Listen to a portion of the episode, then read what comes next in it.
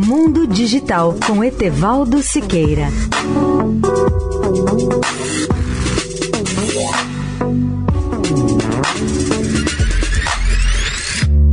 Olá, amigos da Eldorado. Imagine um laboratório de análise miniaturizado a tal ponto que caiba em um chip.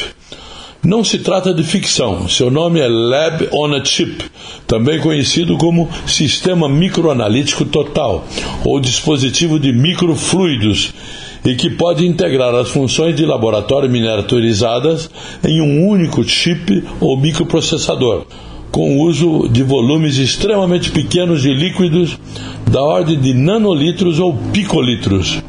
O Lab on a Chip elimina a necessidade de equipamentos caros e de pessoal altamente treinado, recursos que não estão disponíveis em muitas áreas do mundo onde a epidemia de HIV, por exemplo, é mais grave.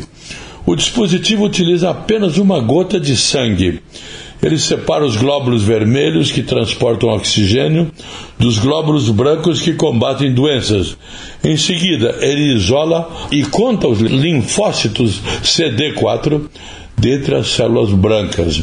Após o desenvolvimento dos primeiros dispositivos de microtecnologia, por volta de 1954, para a realização de estruturas semicondutoras integradas para chips, essas tecnologias baseadas em litografia foram logo aplicadas na fabricação de sensores de pressão em 1966.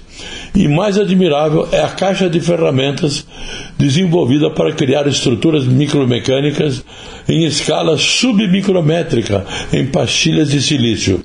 Com elas, a tecnologia entrou na era dos sistemas microeletromecânicos, ou MEMS, Etevaldo Siqueira, especial para a Rádio Eldorado. Mundo Digital com Etevaldo Siqueira.